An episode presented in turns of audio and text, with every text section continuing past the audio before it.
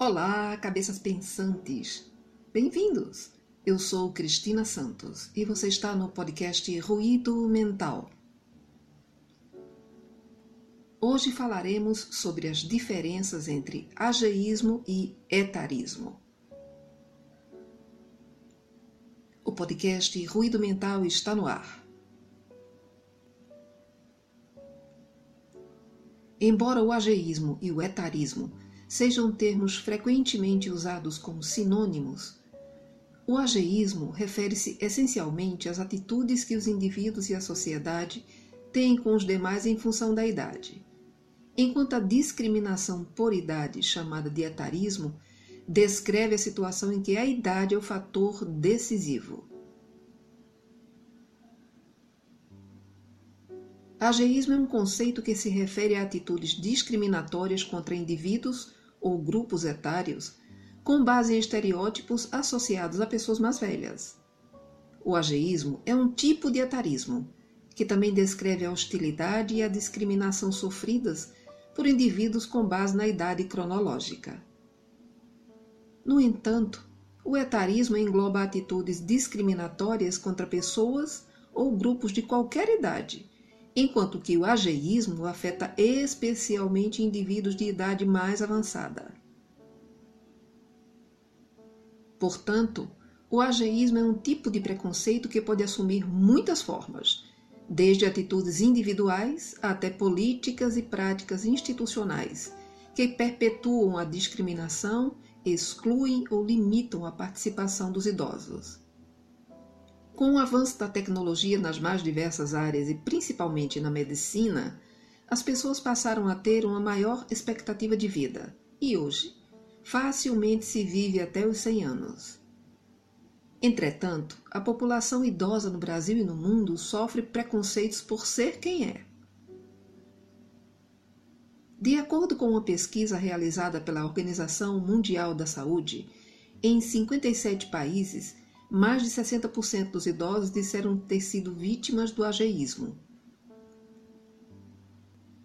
No Brasil, a cada 10 pessoas, 9 acreditam ter vivenciado este preconceito. O ageísmo causa inúmeras consequências, dentre elas a perda da autoestima, o aumento no risco de solidão, depressão, e pode reduzir em até 7 anos a expectativa de vida do idoso em virtude do isolamento que ele irá infligir-se por acreditar-se incapaz de produzir alguma coisa. Para combater esse tratamento discriminatório, é necessário sempre estabelecer o contato com diferentes gerações, para assim buscar laços mais afetivos, além de combater mitos em torno do envelhecimento. Entre estes mitos, ouvimos sobre a dependência do idoso, um idoso ser igual ao outro, o envelhecimento ser determinado pela genética, dentre outros. Agora vamos desmistificar alguns destes que foram mencionados. Número 1. Um, idosos são totalmente dependentes. Dados mostram que apenas 10 a 20% dos idosos são dependentes funcionalmente. Número 2. O mundo está envelhecendo e não é um gasto investir no bem-estar da população idosa, pois ter esta população saudável e produtiva é um grande investimento. Número 3. Não é vergonhoso omitir ou mentir sobre a idade. Muito pelo contrário.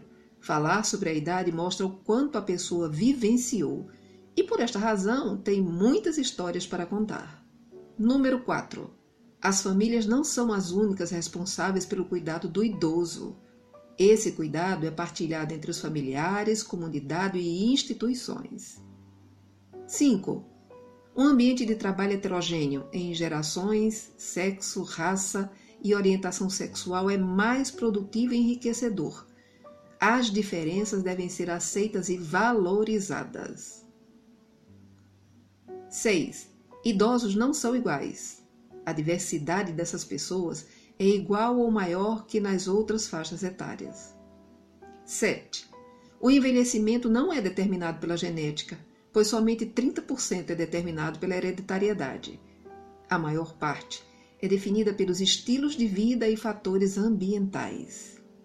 O ageísmo está tão entranhado em algumas culturas que algumas demonstrações públicas chegam às raias da insanidade. Como em uma entrevista que assistimos na TV, onde uma senhora de 70 anos seria entrevistada para falar sobre a aprovação da sua dissertação de mestrado em medicina. E o jornalista designado para a tarefa perguntou-lhe do alto da sua ignorância. Abre aspas. Aos 70 anos, a senhora acha que vai ter tempo para poder usar os resultados da sua pesquisa? Fecha aspas. Ao que ela educadamente respondeu, abre aspas, meu filho, eu já me sinto feliz em ter contribuído com uma pesquisa que proporciona o avanço da ciência e mais feliz ainda em saber que muitos outros pesquisadores irão aperfeiçoá-la, pois a ciência não para. Mas isso só será possível porque alguém pensou dessa forma. E esse alguém fui eu. Fecha aspas. Justíssima resposta para a pergunta tão preconceituosa, atrevida e deselegante.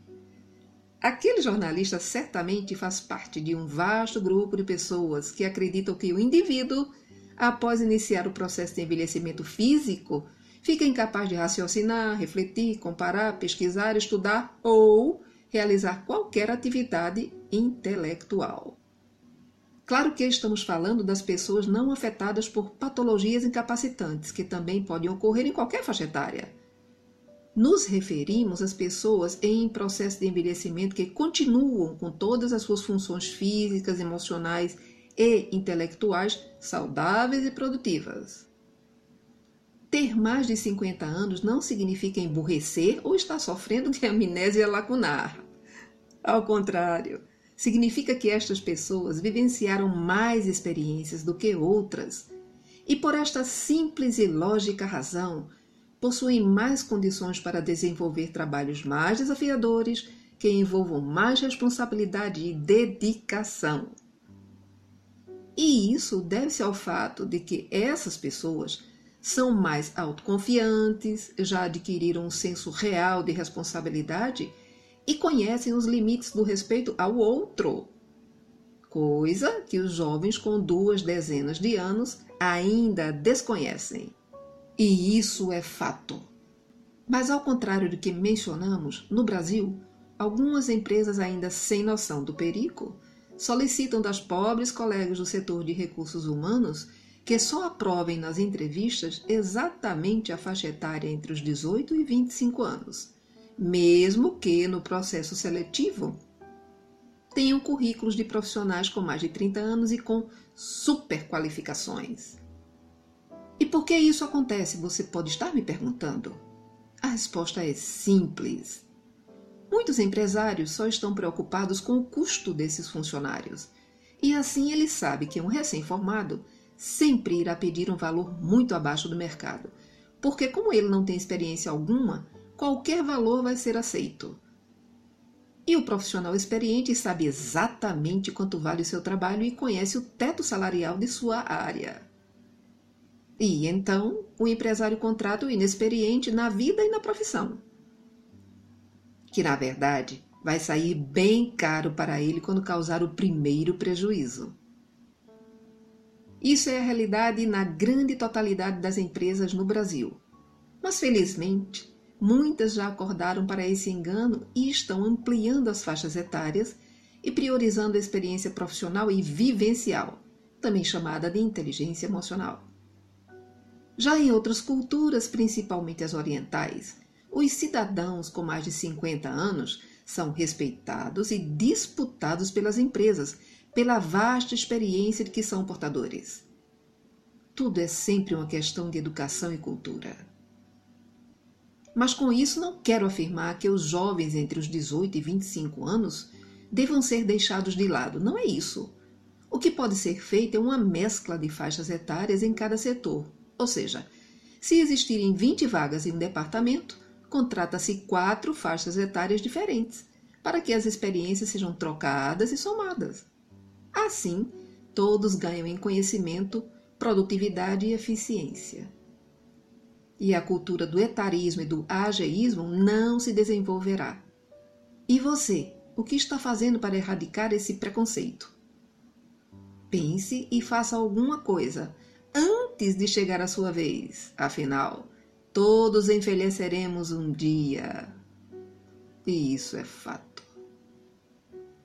Gostou do nosso trabalho? Então siga-nos nas redes sociais e divulgue entre os amigos. Fique bem e em paz. Estaremos juntos no próximo episódio do podcast Ruído Mental. Obrigado pela sua audiência.